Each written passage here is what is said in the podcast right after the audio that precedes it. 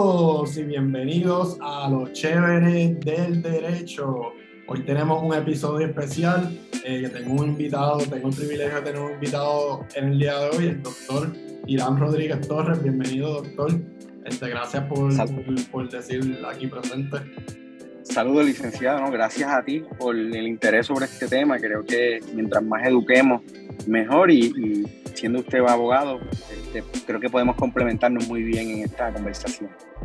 Este, eh, nos encontramos pues, como saben los que eh, me, siguen desde hace tiempo, pues soy bien vocal eh, con el tema de, de, la salud en general, el acceso a la salud, abogando específicamente en temas de suicidio y, y salud mental. Y pues en, en, esa misma vibra, pues tuve la oportunidad de conocer al doctor por, por Instagram y le, escribí un DM y, le dije para empezar a, a, unir fuerza, este, para ver si podríamos cambiar un poquito el estado de la salud pública aquí en, en Puerto Rico. Y nada, para empezar, doctor, eh, eh, si puedes explicarnos en general eh, cómo está organizado el sistema de salud aquí en Puerto Rico, la aseguradora, el plan de gobierno y, y, el Departamento de Salud. Pues mira, para comenzar, en Puerto Rico, en un reportaje reciente, se estima que 81% de la población está cubierto bajo un seguro, 19% no. Así que hay eh, hay que decirlo, más de 600 mil personas que no tienen cubierta médica en Puerto Rico, que tienen que pagarlo de su bolsillo si les pasa algo. Eh, yéndonos de lleno a los, a, los pacientes que sí tienen cubierta, se dividen generalmente eh, en tres renglones distintos.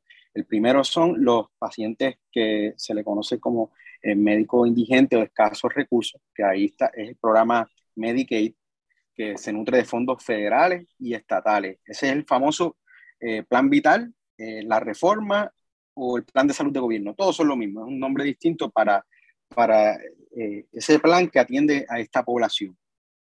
Ese plan es muy importante porque más de 1.5 millones de boricuas dependen de él para el acceso a cualquier servicio de salud, desde medicina primaria, salud mental, al hospital, cualquier cosa que suceda dependen de ese seguro médico. Tenemos también el otro, eh, fuera de ese grupo de población que es la mayoría, tenemos los planes Medicare. Medicare es completamente con fondos federales, eh, es para pacientes de más de 65 años de edad eh, o algunos que tienen ciertas incapacidades, como por ejemplo fallo renal, que dependan de diálisis, entre otras condiciones. Esto no es gratis, eh, by the way. Todo el, el, Medicare a cada uno de nosotros, de nuestro chequecito, pues se envía eh, dinero al gobierno federal para aportar a ese, a ese fondo que eh, una vez más tarde en la vida, Dios mediante lleguemos allá, pues podemos gozar de ese, de ese recurso. Tenemos esa población. Aquí en Puerto Rico, la mayoría de la gente no sabe que puede quedarse con Medicare tradicional, que es lo que es el Medicare del gobierno federal, sin tener que unirse a un advantage.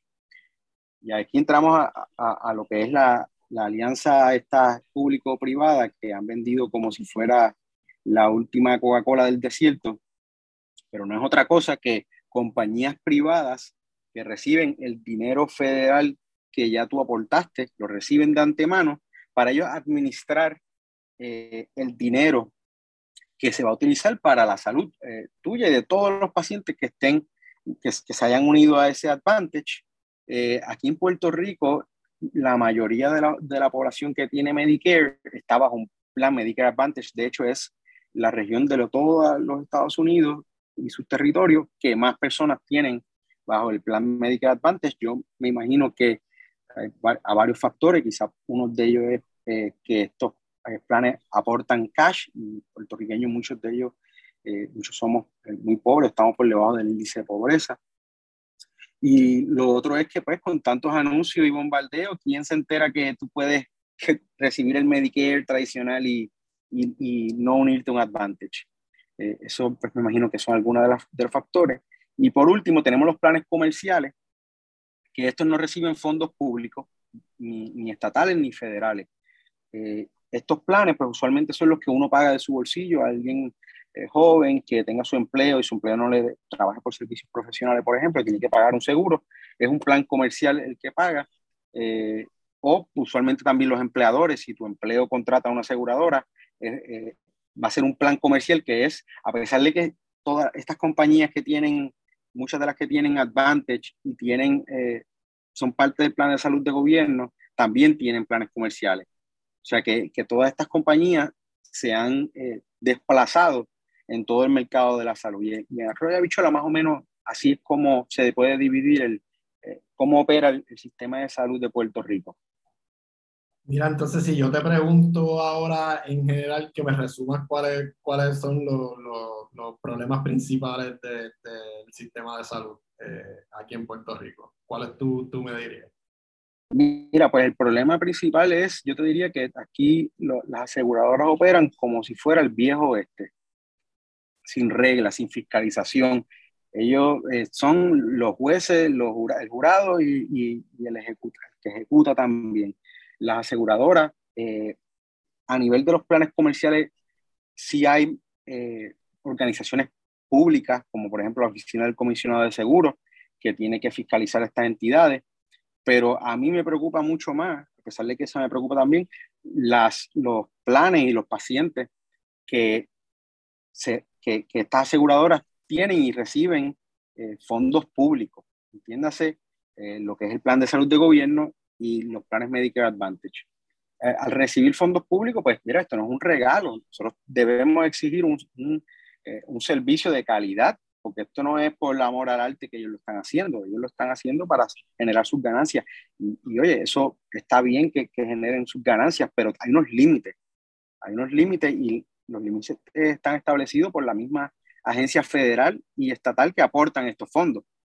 Eh, pero como no se fiscaliza, pues aquí los planes, eh, uno de los problemas es que ellos empiezan a recortar por ese mismo, eh, por esa misma aventura que llevan en el viejo este, que los han dejado impunes, pues los planes le han cortado fondos a servicio a los pacientes, le preparan formularios a través de las PBM, que tocamos después con más calma si quieres, eh, le han quitado fondos destinados a ciertos medicamentos y crean sus propios formularios de los medicamentos que ellos entienden que son los que el paciente debe usar sin importar el criterio médico.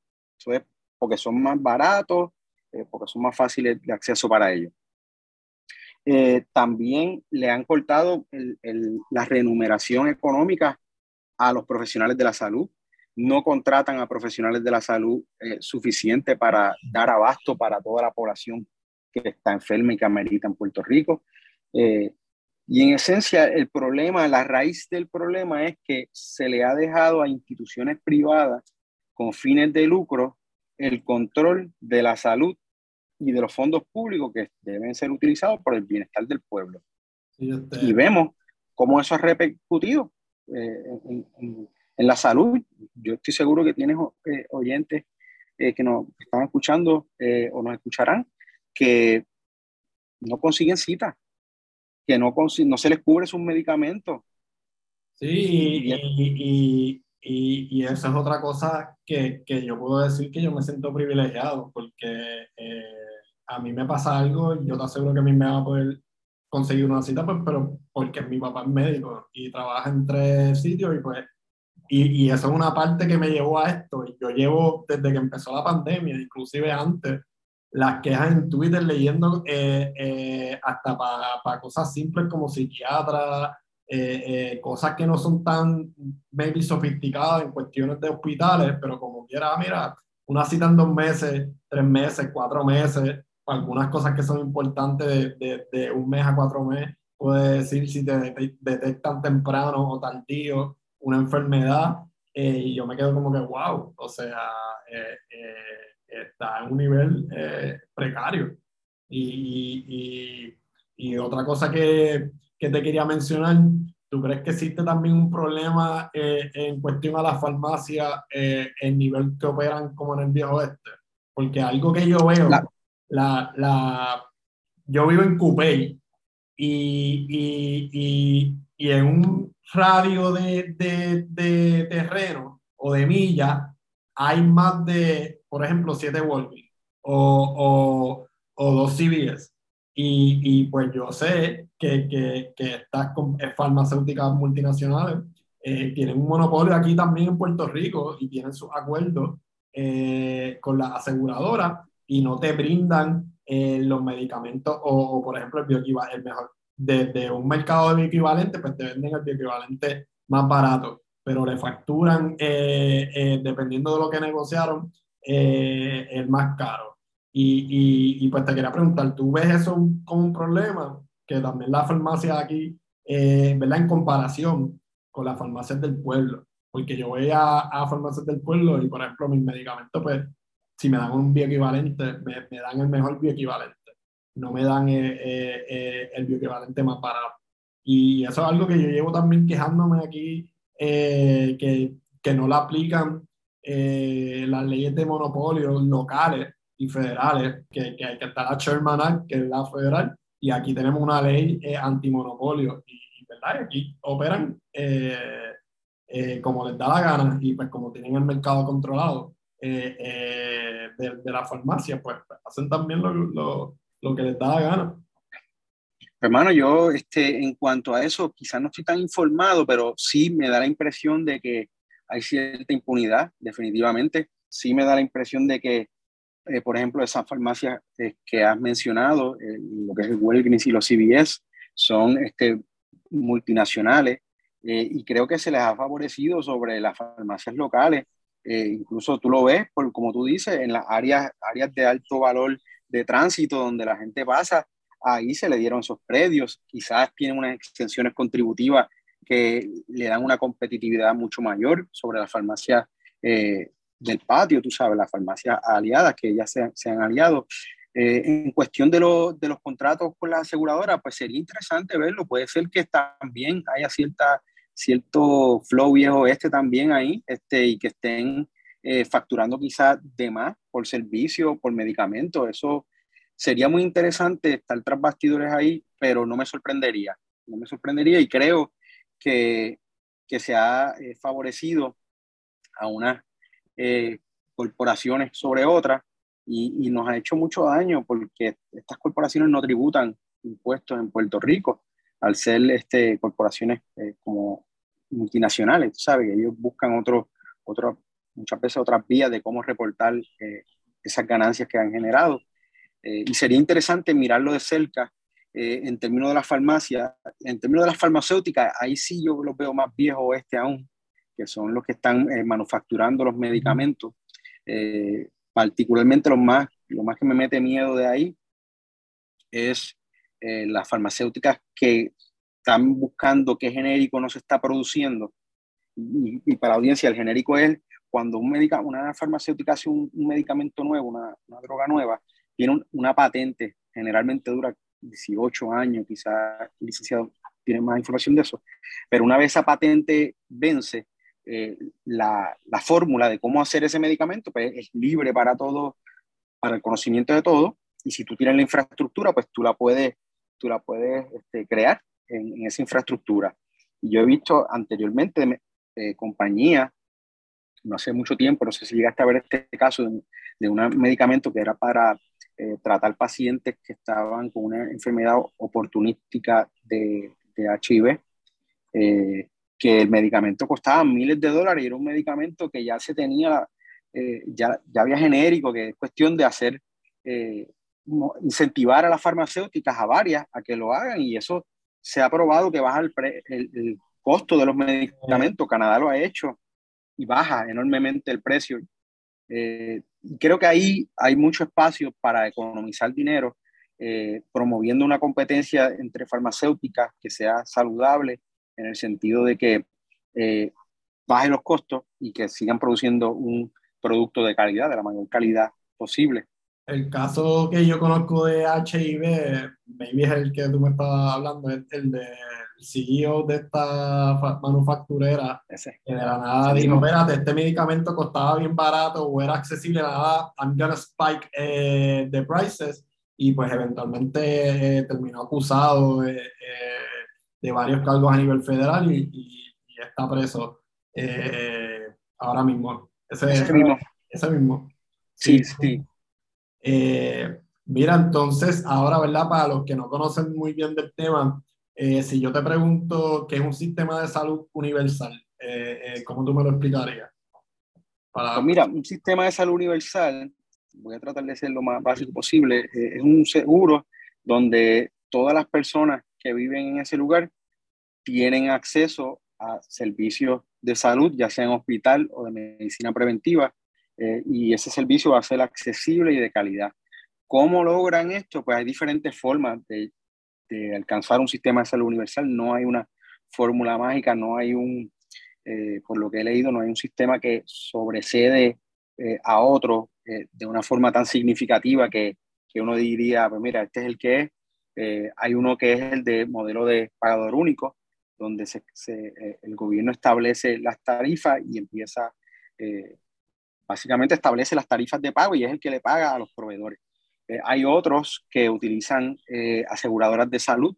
La, mayoría de ellas, interesantemente, son eh, non-for-profit y tienen una regulación bien, bien estricta de, de, cuáles son los márgenes de ganancia, de qué son los servicios que tienen que ofrecer. o sea que hay, varias formas de alcanzar esto, pero en, en resumen, es un sistema de salud en el cual las personas no tienen que tener miedo. Todo el mundo tiene No tienen que tener miedo a ir allá al hospital y que te llegue una factura de 5 mil, 10 mil dólares, que no pasa tanto en Puerto Rico. Estoy seguro que hay historias de eso también, pero que se ve más en los Estados Unidos y nuestro modelo es una copia eh, posiblemente más barata que la de Estados Unidos. O que es un problema que, que, sí, que lo vamos a ver eh, si no empezamos a, a, movernos en otra dirección. Además de que en el sistema de salud universal eh, las personas tienen que ver cuánto, se, cuánto gasta un país o una nación por persona en la salud.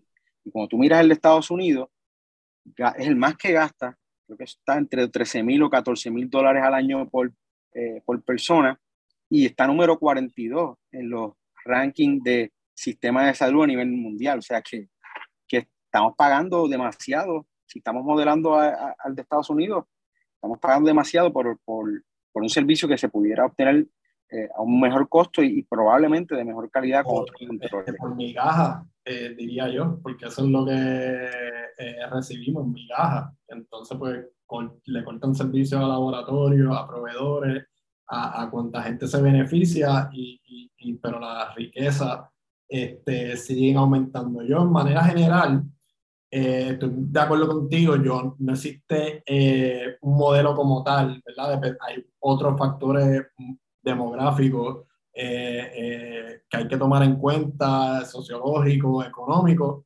pero yo sí lo que creo es que todo el mundo debería tener un acceso básico y universal a libre costo. Y pues de ahí, siguiendo la tendencia internacional, pues creo pues en un derecho constitucional a la salud pública y, y, lo creo de esa manera porque también lo veo atado eh, a la dignidad humana, que, que lo tenemos eh, eh, en nuestra constitución y, y, y, yo me atrevo a decir que nos recibimos no, o no tenemos un grado de salud pública digno para que no se nos viole la dignidad humana en general a la población. Y, tenemos estas tendencias que con la constitución original, si, si se hubiera dejado como se dejó la sección 20, eh, eh, garantizaban un, un, montón de derechos, lo que le llaman derechos colectivos, que por la única razón que no se cree mucho en esto de los derechos colectivos, porque el, lenguaje de derechos colectivos pues, era más de gobierno socialista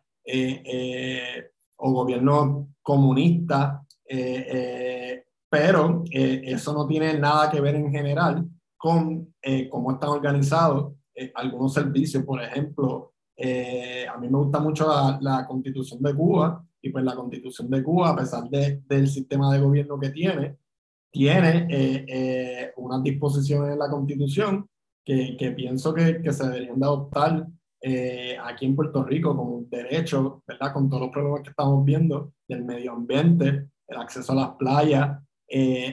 yo creo un derecho constitucional eh, eh, a la naturaleza y al acceso del medio ambiente, porque también está atado a un derecho eh, constitucional a la salud, porque o sea, están como que interlock, cada uno entre ellos, y pues de ahí es que viene la base de, de mi creencia del derecho constitucional al acceso o, ¿verdad? del pueblo a, a, la salud pública.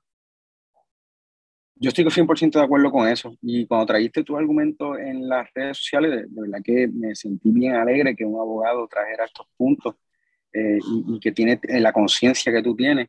La, la, salud debe ser un derecho constitucional. Y la, la, el gobierno, las instituciones privadas, tienen que ver esto de otra forma, tienen que cambiar de la forma que están pensando, porque les conviene a ellos también. Lo que pasa es que no lo saben dentro del capitalismo depredador que están tratando de operar y, aplastan la, a los seres humanos en ese proceso, no se dan cuenta que el invertir en estos elementos sociales sumamente importantes, están invirtiendo en un mejor capital humano.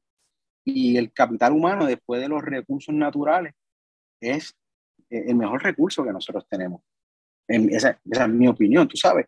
Pero una persona que tenga salud es una persona que probablemente va a estar más feliz. Es una persona que va a ser más productiva. Y es una persona que simplemente su potencial no va a estar limitado a, a cómo sobrevive esta condición de salud, cómo, cómo me puedo curar de esta enfermedad crónica, cómo puedo resolver este, este problema que me aflige. Y de hecho, eh, la, la, hay muchas otras cosas que infligen en la salud, como por ejemplo los determinantes sociales de la salud, que ahí está la infraestructura, eh, está la educación, está el eh, acceso a la salud. hay una serie de elementos, son cinco, ahora mismo no me acuerdo todo del bate, ha sido on top of my mind, pero se ha comprobado, hay evidencia robusta de que estos factores son necesarios para tener ah, mira nada eh, más este, una vida digna y, alegre. Mira nada más la, la tasa de, de, suicidio, que, que ¿verdad? Eh, es un tema de acceso a, a salud mental. Eh, que alguien me escribe en una lista, por lo menos 20 psiquiatras en Puerto Rico, o 30, que den servicio eh, cobrando la plan médico. O sea, la mayoría cobran eh, eh, efectivo o, psicólogos cobran efectivo, pues porque no. Y entonces, pues, además de no tener esa vertiente de educación, de salud mental que el gobierno no se encarga de educar, pues tenemos la vertiente que tampoco tiene acceso a, a, estos tratamientos de salud, ya sea por estigma, por falta de educación o por falta de dinero o por todas las anteriores, que, que es la mayoría de ellas eh, eh, en la población en general. Eh, yo si hubiera sido doctor, hubiera sido psiquiatra o neurólogo, porque yo de mis propias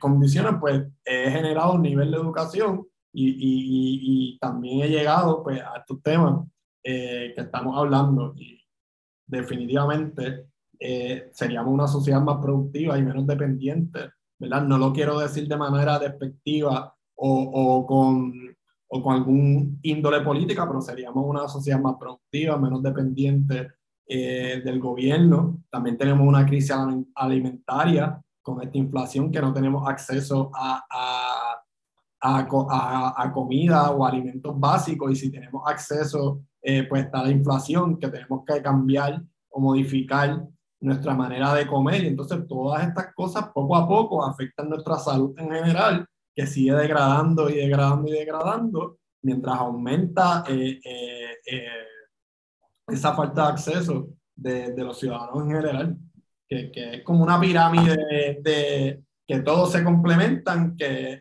y si tú fallas en uno, pues fallas en el otro. Y pues la de, la de salud, yo creo que, que, que es la más que, que, está perjudicada ahora mismo. Porque si tú me preguntas a mí, la base de muchos problemas aquí en Puerto Rico es la, la salud mental.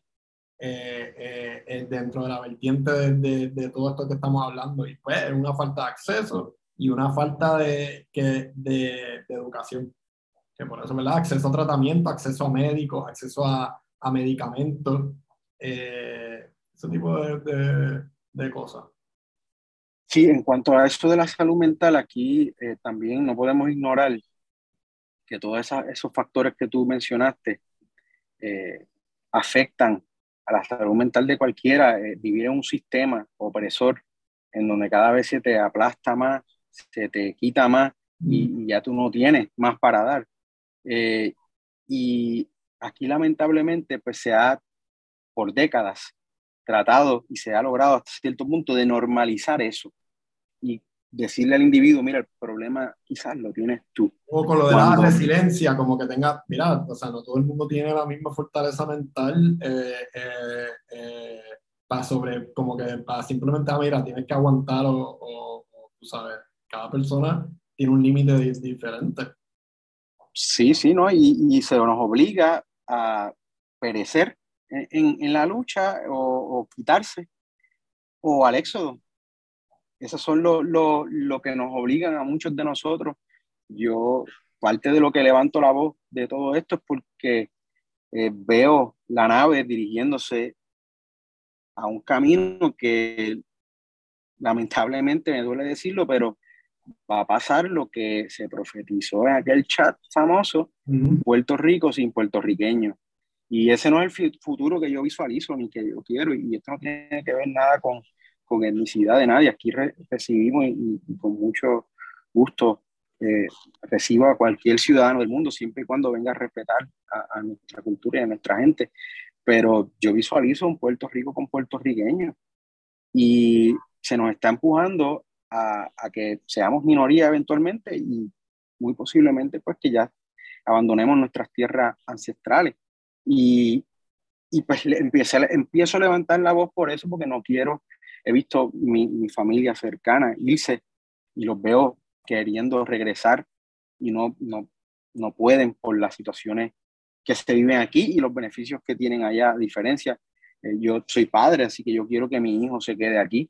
Yo no quiero que él se vaya uh, de Puerto Rico, a menos que, que él desee irse porque quiere explorar y, y, le llama la atención algo, pero no por, no por eh, necesidad eh, o calidad de vida.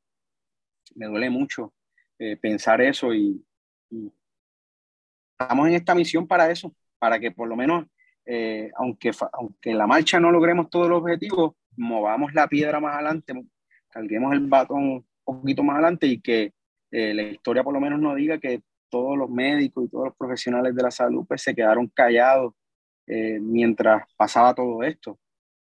Porque eso es otra cosa que a mí me frustraba mucho también, que eh, mis colegas, eh, muchos han hecho y siguen haciendo silencio eh, durante mucho tiempo y, los comprendo hasta cierto punto porque está el miedo a las represalias y estas compañías eh, tienen mucho poder económico y pueden ciertamente eh, afectar tu práctica enormemente a menos que tú tomes unas medidas para protegerte. Pero, pero eso no significa que nos vamos a quedar cruzados de brazos todos y dejarnos morir. Mira, y, no. Y, siguiendo esa línea, el sábado creo que fue, este, que fue cuando yo puse el, el post, salió la noticia del diálogo y pues tú, te pregunto, ¿verdad? Porque, o sea, te invitan a un diálogo, pero te, de antemano te, te dicen como que, ah, el sistema de salud universal es imposible. Como que entonces, ¿qué, tú, ¿tú crees que, que pueda haber un, un, diálogo entre todos la, la, la, eh, los intereses, sea médicos, eh, proveedores, el laboratorio, farmacéutico, toda la comunidad eh, de salud pública, ¿tú crees que haya espacio para un diálogo eh, con todo lo que ha pasado eh, aquí en Puerto Rico? Por ejemplo, la Junta, eh, que ya lo hemos eh, hablado eh, en nuestras redes los dos, este, que anuló la ley 82 del 2019, la ley 142 del 2020, la ley 79 del 2020, entre otras leyes. O sea, a mí yo no lo veo que haya espacio para un diálogo cuando ya la, una parte de ese sector, que son las aseguradoras, pues ya saben que, que o sea, qué diálogo va a tener si yo tengo ya el super upper hand que me dio la, la Junta de Control Fiscal, qué, qué espacio y, y, ¿verdad? Mi, mi impresión es que, que, que, que, muchas veces tocan este tema, por ejemplo, el de la fuga de los médicos eh, para grada, porque eh, eh, hablan y hablan y hablan, pero, pero le permiten eh, a la aseguradora seguir haciendo lo que, lo que hacen y pasarse, ¿verdad? En el día que está establecido, eh, que por ejemplo, ah, tengo que pagar a X proveedor en 30 días y pues te pagan en 90, 120, 160 días cuando le dé la gana. Eh, ¿Tú ves espacio para un diálogo en la comunidad o para llegar a unos acuerdos eh, eh, que puedan impactar de alguna manera el sistema de salud? Hermano, un diálogo para, pues, para tomarnos un café y hablar de lo bonito que está el día, pues se puede hablar, pero para eso no es lo que estamos. Y la realidad es que un diálogo para lograr un cambio genuino y en la dirección que necesitamos, no hay espacio para eso, para la estructura actual, pues, por todo lo que tú muy bien dices, eh, porque si eh, eh, digamos que nosotros llegamos a unos acuerdos, ellos ahí te dicen, como hacen muchas veces, que hablan para atrás y te dicen lo que tú quieres escuchar, pero en la ejecución y en los actos van por detrás donde la Junta y la Junta ya tú sabes cómo es que tiende a operar y entonces pues, es fácil después decir, no, no, mira, yo quería, pero él señaló y no, no, no fue culpa mía. y eso no es un diálogo con intenciones de generar un cambio y de promover, retener nuestros médicos, nuestros profesionales de la salud de toda índole. Eh, yo creo que es la hora del, del pueblo comenzar a exigir, de conocer eh, sus derechos. De tirarse a la cabeza. Si no actúan, eh, va a llegar ese momento y, y yo pienso que, que, más pronto que tarde, porque es que se nos va la vida en el proceso. ¿Sabe? Yo sé de mucha gente que me escribe que, que bueno, sabes que no les va a ir bien en seis meses por su condición, probablemente va a fallecer o se va a complicar porque no tiene el seguimiento adecuado. Y, y para esta gente no tiene ese, ese lujo de tiempo que quizá otras personas tienen. Y, los seres humanos que habitan aquí, que quieren quedarse aquí, tienen que, entender eso y saber que en realidad, eh, de la forma que, que, estamos viendo en las últimas décadas, los cambios más importantes se han generado por el pueblo mismo, por exigencias del pueblo, por autogestión del pueblo. Mira Casa Pueblo en la Junta, para darte un ejemplo, todo lo que ha logrado la autogestión sin ningún tipo de fondo público, eh, todo autogestión comunitaria. Mira cómo están rescatando las playas a nivel eh, legal y científico. Esos son, modelos, esos son modelos a pequeñas escalas porque pues, podemos diseñar para, para, que, para crear impactos comunitarios este, eh, a nivel nacional, ¿verdad? Pero que es otra cosa que te iba a preguntar, eh, yo no veo, o, o, así lo, maybe lo hubo en la pasada administración y se pasaron las leyes, pero ahora mismo, por ejemplo, con la actual administración, pues yo no veo que, que ellos estén muy interesados eh, en cambiar algo eh, del sistema de salud, porque ¿verdad? ni siquiera nos permitieron lo de la, la, las PBM. tú leíste el caso y lo criticaste muy bien en lo del caso de la Junta, que, que pues, el gobierno se tardó en, someter los informes, eh, ¿verdad? Porque la Junta, dentro de su burocracia y su estatutario, ah, mira, me tienes que hacer un informe, eh, porque lo hacían bien vago ellos, ¿verdad? Para los que no saben, la, la una ley, pues la Junta te pide una certificación de que esa ley no va a impactar el fisco. Pues el gobierno ponía una oración a esta ley como una certificación bien vaga, que ya certificamos que esta ley no va a impactar el fisco. Y pues la Junta pues se aprovechaba de decir, mira, este, hazme como que una certificación más compleja de, de tú explicándome pues cómo eh, esto no, no, va a impactar el, el, fisco. Y pues lo presentaron tarde, eh, presentaron todos esos informes tarde, en algunos no los presentaron y tú te quedas como que, mira, en verdad es un interés del gobierno simplemente están también para para echarle la culpa a la Junta, porque fácil también es echarle la culpa a la Junta es decir, la Junta eh, eh, eh, ha impedido que yo logre todo para no hacer nada. Y pues no veo ahora mismo un interés, ya sea verdad, del Ejecutivo o del Legislativo, de movernos en una sola, en un solo tren hacia una misma dirección. No lo hay, no lo hay. Yo estoy completamente de acuerdo. Nosotros hacemos la exigencia y todo para que el pueblo pues, quede en el récord que esta gente no hace nada. ¿Me entiendes? Que cuando miren para atrás la gente y diga, mira, este, pero se le exigió, sí, mira, ya, ya mucho tiempo. Y eso, que eso sirva de, de, motivación para que la gente salga y exija estas cosas, porque no van a pasar. el, ejecutivo no lo va, el Ejecutivo no lo va a hacer, ya tú viste muy bien, ellos no, no entregan los documentos eh, y, y, está hecho en verdad para, para engañarnos. Y el error de esta gente, lo que ellos no contaban, es que esta generación y, las generaciones que están despertando están puestas para pensar y usar su inteligencia y su conocimiento. Y el peor error que ellos habrán hecho va a ser haber, subestimado eso. Sí, sí. Eh, eh, y subestimarnos en general, porque mientras más podamos educar a las personas verdaderamente de, de, cómo funciona el sistema, pues más podríamos tener un impacto eh, para exigirlo. Y pues por eso es que yo, de mi lado legal, pues educo a, a, a que deberíamos de tener una serie de derechos, lo que yo le llamo pues del colectivo que explico ahorita, y pues en eso incluir eh, eh, la salud pública, porque o sea, son cosas básicas que necesitamos eh, en una sociedad. Y, y, ¿verdad? más aquí que ¿verdad? dependemos de, de, de, de, externos y no de nosotros mismos. Con más razón deberíamos de, buscar una reforma actual de nuestras instituciones y, y de los servicios que proveen. Este, yo, estoy de acuerdo 100% con eso de la salud, un derecho constitucional, porque eso abre la puerta a un posible, eh, a movernos hacia un sistema de salud universal que sabemos a nivel mundial que es lo que a los países que tienen, que, que, son más saludables en términos generales su población, es lo que se ha movido.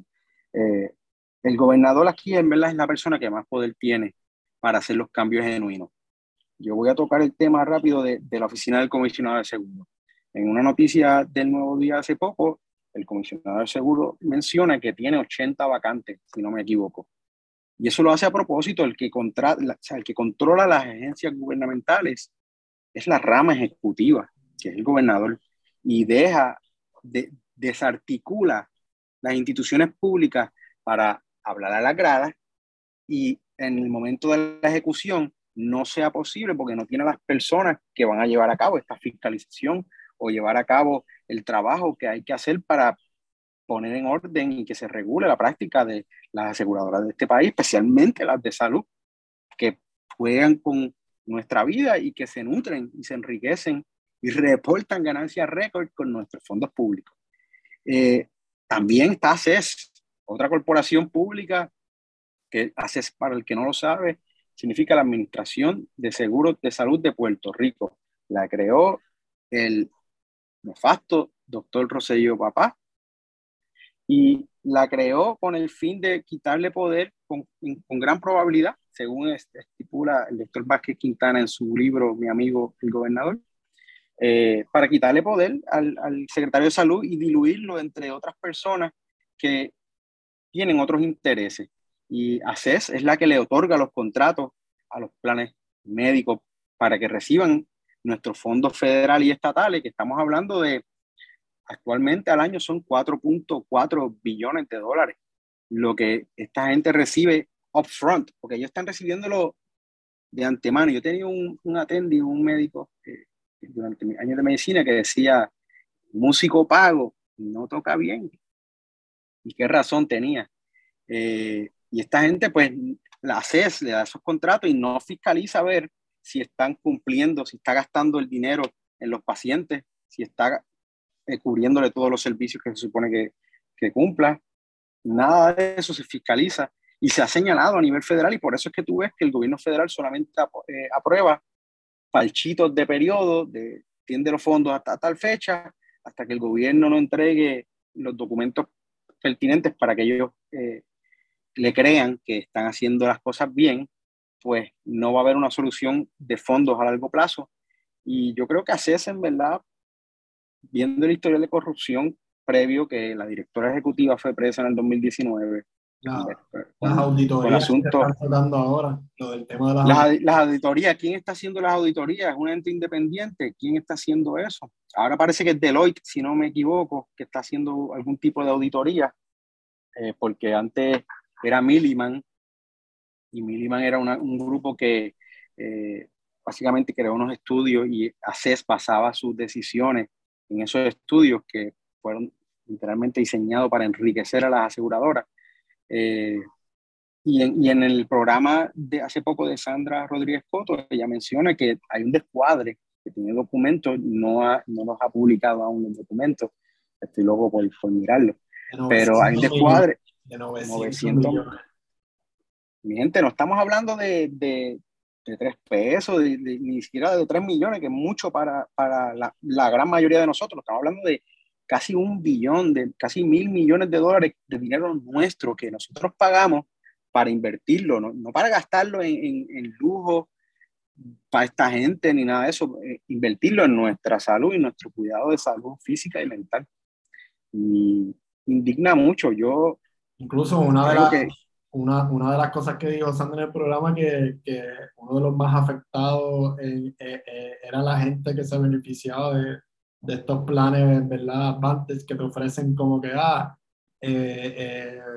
200 pesos mensuales, qué sé yo, 100 pesos más mensuales, que muchas de, de, de, esos eh, contratos o planes pues no te daban eh, lo que te prometían y, que de esa eficiencia eh, hay una gran cantidad, o sea, de esas de 900 millones, hay una gran cantidad que pertenece a ese grupo de, de, gente que están asegurados porque les vendieron el cuento de Advantage y más chavo catch al mes y, y, que le fallaron y pues no, no, no le pagan lo, lo, que, lo que le prometieron. Y uno se queda como que esta gente eh, eh, tampoco le paga eh, a, a, la gente después que le lavan el cerebro. hello. Yo creo que se trancó. Sí, me, me escucha. Sí, es que se trancó. Hello, ¿me, ¿me escucha? Sí, ahora, ahora, ahora. Este, me perdí, ¿yo qué estaba hablando aquí? Ahora, ¿me, ¿me puedes ver? Sí, sí. No, no, de, lo de, de, lo, de los 900 millones y cómo... 900 este, millones. Tener lo mismo que te diga, estaban... en la primera auditoría que hicimos, pues maybe hay un descuadre de 250 millones o 300 millones y que te digan de la nada, mira, verdaderamente votamos al último que había porque la auditoría estaba mal y, y en verdad aquí hay un, un descuadre de 900 millones y cuidado, este, sin más dinero. No, y, importante, esos 900 millones, si yo no mal entendí, y hay que ver cuando salgan los documentos, son solamente del plan vital. No estamos hablando de... Vital nada más. Son de plan vital nada más. Porque el mercado de la salud completo, creo que en la entrevista que Bianca lo me hizo hace un tiempo atrás, ella mencionó que el mercado de la salud en Puerto Rico mueve 19 billones eh, eh, al año en cash. Tú sabes, entre todos los fondos que hay de planes comerciales, de las primas que reciben de los pacientes, de los fondos federales para los Medicare Advantage y de los fondos para el plan Medicaid, que es el plan de salud. Riqueza se concentra en un grupito, eh, eh, en un grupo selecto, eh, ya sea por algún lado farmacéutica, manufacturera, este, aseguradora, este, y, ¿verdad? Eh, no se ve como se debería eh, en servicio eh, a la No llega, no, no, llega a la gente, no llega, no llega para su tratamiento, para sus terapias, ni siquiera para sus citas con la frecuencia que amerita porque no se contratan proveedores suficientes o porque les pagan una, una fracción de lo que se supone que se pague. hablando de, de, proveedores, yo en algún lado leí, no me recuerdo ahora, que también es bien tedioso el proceso para que te den un número de proveedor, eh, eh, eh, ¿verdad? ya sea laboratorio, médico, etcétera, cuando estás solicitándolo, ¿verdad? No sé si, si, eso es verdad o, o si Sí, no, no, es bien, es bien difícil para cualquier tipo de especialidad. En mi caso, yo incluso no tengo número de proveedor con todas las aseguradoras. Yo los Advantage, creo que tengo más que con uno de de cuatro o cinco que hay actualmente eh, eh, recibiendo fondos federales. Eh, y las, las razones que te dan es porque la red está llena, que yo quisiera ver la adecuación de la red de ellos, a ver cuántos médicos tienen por espacio y, y si cumple con las métricas. lo que otro que te dicen es que no cumples con todos los criterios. Cuando tú miras la ley, los criterios que no estás cumpliendo son criterios adicionales que ellos en su mundo del viejo oeste fantasioso de la ganancia ilimitada, pues eh, le añaden criterios y obstaculizan más. Eh, te ponen trabas de que, por ejemplo, un médico, si yo quiero ser un médico que trabaja de forma independiente, no quiero unirme a ningún, ningún IPA, por darte un ejemplo, te piden que seas miembro de un IPA, que es un, IPA es un Independent Physician eh, Association, que son grupos médicos que trabajan así, pero hay médicos que quieren irse en su propia práctica privada sin estar bajo ninguna atadura de ningún otro grupo o colectivo. Y eso, eso es algo que se debe permitir, más aún cuando hay una escasez. No estamos hablando si hubiera un, un exceso de profesionales que no necesitáramos y que no hicieran falta, pues estas, estas, estas medidas, pues tal vez pudiesen tener algo de sentido, pero bajo la situación actual que estamos viviendo, pues veo muchos obstáculos eh, y no, sin sentido alguno, aparte que sea las ganancias que van a generar por servicios que nos ofrecieron y pues como ya recibieron el dinero de antemano, pues tú sabes. yo te doy el servicio este, que, ¿verdad? que yo quiera o que a mí me dé la gana porque ya yo me embolsillé eh, eh, el dinero o, o, ya recibí o voy a estar recibiendo mensualmente una cantidad eh, por prima de cierto número de personas. para ir acabando, te quería preguntar cuál, cuál es el paso o, o el próximo paso que deberíamos ¿verdad? tomar para empezar a concientizar o, educar eh, a las personas en estos temas tan importantes eh, de la salud?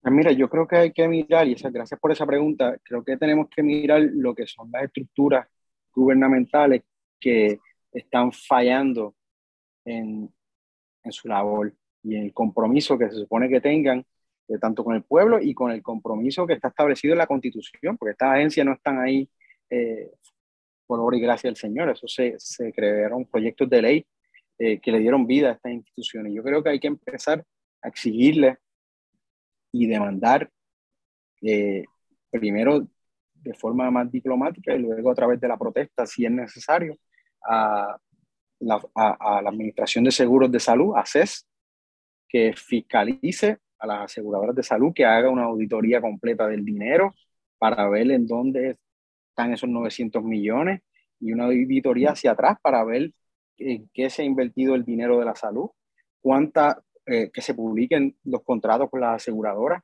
que todas estas cosas sean públicas porque el pueblo tiene que entender dónde se está yendo el dinero y a la misma vez eh, presentar las contradicciones del diario vivir que muchos tenemos que pasar, en donde no tenemos acceso médico, no conseguimos cita, eh, se nos deniegan las cosas y, que a la misma vez tú nos des la cara, e, esto, estas eh, ganancias, esta falta de fiscalización, esta eh, permisividad por parte de ACES que algunos podrían argumentar que están, que las aseguradoras están, que están contratadas por ACES del plan de salud, están obrando con el bautizos, bautizados por ACES. Eh, yo creo que si ACES no cumple, hay que derrogar y exigir que ACES eh, sea eliminado porque no está cumpliendo con su, con su cometido y que entonces quien contrate a las aseguradoras sea directamente el Departamento de Salud, tal y como ocurre en todos los estados. ¿Y por qué esto? Pues mira, porque es, es más fácil bregar no estoy diciendo que sea el caso, pero es más fácil bregar con un corrupto que con 10, 12 corruptos. Hacerse una junta que toma las decisiones, un grupo de personas, en donde ya se ha corroborado y se ha arrestado gente de allí. Los federales, claro, porque el gobierno estatal pues, parece que también le da la, la bendición, le echa la bendición a la aseguradora. Eh, te bautizo como que con la espada en una ceremonia, pam, y, y haz lo que te dé la gana. Sigue por ahí, yo no voy a mirar. Yo voy a mirar para el otro lado, tú quién sabe, habría que mirar los packs y los super packs a ver si cuánto, eh, en, en, qué forma le devuelven los favores de hacerse de la vista larga. Pero creo que eso es un punto para empezar y exigir que la oficina del comisionado de seguros se le dé, se reclute todo el personal que necesita, porque hay que empezar fiscalizando a corto plazo. Eso es lo que tenemos que hacer y, y de lo contrario, pues se nos va a ir la vida, porque el sistema de salud universal, por más que nos guste y que creamos en él no va a ocurrir tan rápido. Y en el interín podemos hacer estas cosas que van a proteger y salvaguardar la vida de, de miles de personas, sin duda alguna. Eh, y luego pues nos podemos mover en, otra, en otras direcciones. Pero eso es lo mínimo que debemos exigir, que estamos pagando por eso. Y para fiscalizar y educar, que es otro problema que, que, está relacionado con el problema de la salud y con un montón de otros problemas, el problema de acceso a información. No tenemos un acceso a la información y, y, por eso es que tampoco podemos eh, eh, encontrar herramientas viables para poder fiscalizar, a menos que uno se siente en una computadora o uno sepa del tema o ya uno lleva un tiempo engranándose en el tema y en las noticias en el periódico, pues uno adquiere un nivel, pero, pero de por sí la población en general no tiene acceso a información para poder exigir la fiscalización y, y el acceso a la información es un derecho constitucional que, que, que, que parte o tiene de base eh, eh, la libertad de expresión o, o, la protesta. Eh, en este sentido, que era lo que yo quería ¿verdad? comentarte, que más o menos por esa línea tenemos un problema de acceso a información. Aquí no sabemos nada de, de, cómo esta gente funciona, cuánto se ganan, cuántos empleados tienen, cuánto dinero, por ejemplo, si, si el Departamento de Justicia Federal no hace el comunicado que hizo este, a los que le metieron la multa, ¿a quiénes fueron los que le metieron la multa? Este, sí, creo que fue MCS, si no me equivoco. Pues, pues si ellos no hacen un comunicado, no nos enteramos aquí que, que, que, que a ellos eh, le metieron una multa por estar usando fondos federales eh, eh, para favorecerse a ellos mismos privadamente y, y eso es parte de, de, de, de, una falta de acceso que tenemos. Y, y sí, sí, es un problema serio. Eso es, una manera, la falta de estadísticas también. Yo creo que en Puerto Rico eh, eh, no hay un, eh, aunque tenemos el, instituto, no hay un buen database que genere estadísticas que nos puedan permitir tomar decisiones en esas decisiones importantes que, haya, que hayan que hacer camino a o en un post transitorio a, un sistema de, de salud universal. Pues pienso que, que, que, por ahí pudiéramos empezar. Otra manera más eh, efectiva, ¿verdad? Que se me acaba de ocurrir otra hora es buscar una manera de cabildear en la legislatura, eh, que eso podemos hablar después y, organizarnos después y, hablar de eso, de, de, buscar que la legislatura sea la que investigue a plan vital o, o ACES y que no sea pues, el Ejecutivo como tal o el Departamento de Salud o la propia Junta, ¿verdad? Porque la legislatura tiene más, más poderes amplios para investigar, no tienen que investigar específicamente para legislar y, y pues por, por ese camino pudiéramos empezar a lograr este, eh, una fiscalización más profunda. Eh, sí, no, definitivo, eso, eso puede ser una buena herramienta. Eh, lo único que me preocupa es que igual el pueblo tiene que estar consciente porque nosotros pues tenemos en nuestro, nuestro poder investigaciones previas. Y eso es un documento de carácter público porque creo, si no me equivoco, fue la ex senadora Rosana López, que corrió para la alcaldía de San Juan, ella investigó eh, la relación entre ACES eh, y APS, que es una clínica de salud mental, y encontró en esa investigación unos hallazgos bien preocupantes. Y aquí nos, nos las, las ramas ejecutivas ni, la misma legislatura le dio seguimiento y, y, y, engavetaron eso, a pesar de que, mira, está, está bien, quizá no estamos de acuerdo con con otras posturas, otras ideas de la senadora, pero las cosas que están bien hechas y que son del bien para todos, hay que darle continuidad. Y, y, eso sería lo que me preocupa, pero sí, definitivamente tienen unas herramientas fiscalizadoras porque la, eh, siempre que un legislador o, o, un senador le pide a estas agencias públicas documentos, ellos tienen, se supone, que respondan y que, lo, que, que hagan la gestión. Eso eh, que es una, es una arma que tenemos. Eh, y, lo que tú dijiste muy bien, yo creo que esa es la más importante y que lo estamos haciendo, que te doy las gracias por el espacio en, este programa, eh, que son las, yo le llamo las almas del conocimiento a la educación.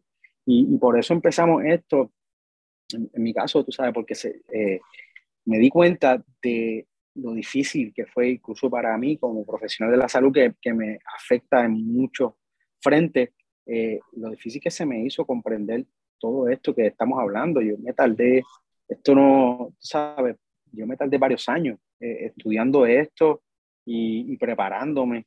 O sea, que mucha gente pensará que quizás eso fue un impulso mío a lo loco, pero eh, esa no era la idea y, la realidad es que fue complejo y, y, la meta es tratar de masticarlo y ponerlo de lo más simple posible eh, para que otros lo puedan coger y así pues sucesivamente se siga pasando y, y la mejor forma que, que podemos hacer eso a, gran escala y más rápido es compartiendo. Así que compartan esta entrevista eh, con el licenciado, que yo creo que hay información muy buena que, que él provee y que y cositas que quizá usted no sabe que, que yo acabo de decir. Eh, y de esa forma, pues yo creo que podemos crear una red y crear un cambio a un, en un lapso de tiempo mucho más corto, porque tenemos esta herramienta, este juguetito que tengo en la mano, que todo el mundo tiene acceso y, y podemos compartir la información como nunca antes en la historia. Yo creo que es una ventaja y, estamos apostando mucho a eso. Y a la gente que voy a ustedes siempre, a mis hermanos y mis hermanas puertorriqueñas y puertorriqueñas.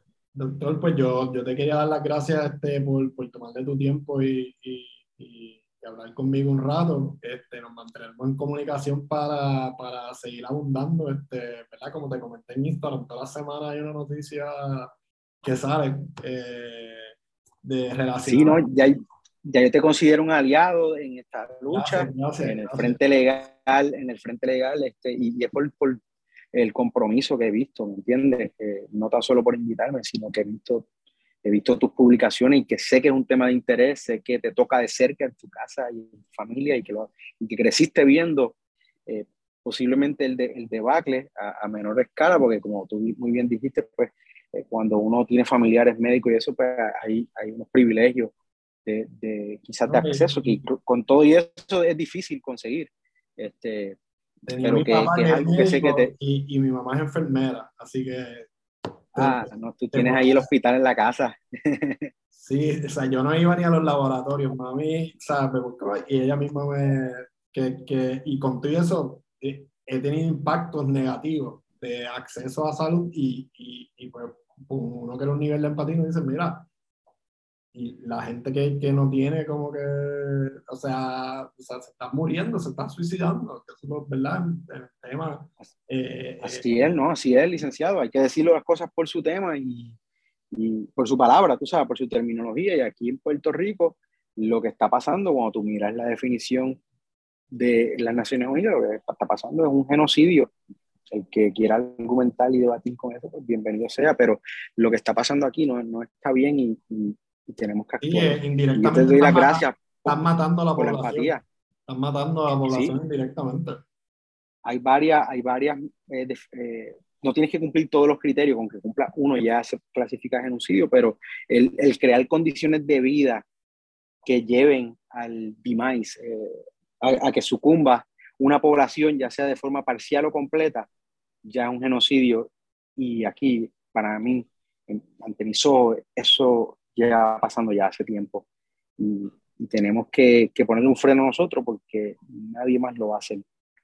Así que gracias por la empatía, licenciado. eso es muy importante. Yo sé que eso es alguna cualidad fuerte de los puertorriqueños que nosotros lo vimos en los, los huracanes y los terremotos, la solidaridad y la empatía. Y yo creo que esas son eh, strengths, fortalezas que tenemos que nos van a venir bien en la marcha y que nos van a ayudar a, a, a lograr y alcanzar el Puerto Rico que aspiramos. Claro que sí, y no, te doy nuevamente las gracias y, nada, nos mantenemos en comunicación para seguir planeando y, viendo cómo eh, mejoramos. Este, porque yo vivía afuera y me vine para acá para buscar maneras de, mejorar eh, en general o aportar mi granito de, arena, así que te estaré molestando y nos mantenemos en, en comunicación para seguir planeando cosas y, y, haciendo cosas. Nada, este... 100%, cuenta conmigo, eso te iba a decir yo que te iba a molestar, así que no, no, es, molestia, no es molestia alguna, en confianza y creo que esto es el inicio de, de unas futuras colaboraciones chéveres. Claro que sí, y nada, gracias a, a los que nos escuchen y, y, ya saben que a los que quieran saber más, pues, pues pueden escribirle al doctor, me pueden escribir a mí, pues siempre estaremos este, a disposición eh, para educarlos y, pues, para brindarles eh, la información. Y si no sabemos algo, pues le investigamos o, o, o le recomendamos a alguien, pero estamos a, a las órdenes eh, para servirles y, y para contestarle cualquier pregunta eh, que tengan. Así que gracias y doctor, gracias nuevamente. Un abrazo, cuídese y, y nos mantenemos en comunicación. Gracias a ti y a toda la audiencia. Les envío un abrazo y, y mucha solidaridad y cariño a todos. Seguimos para adelante.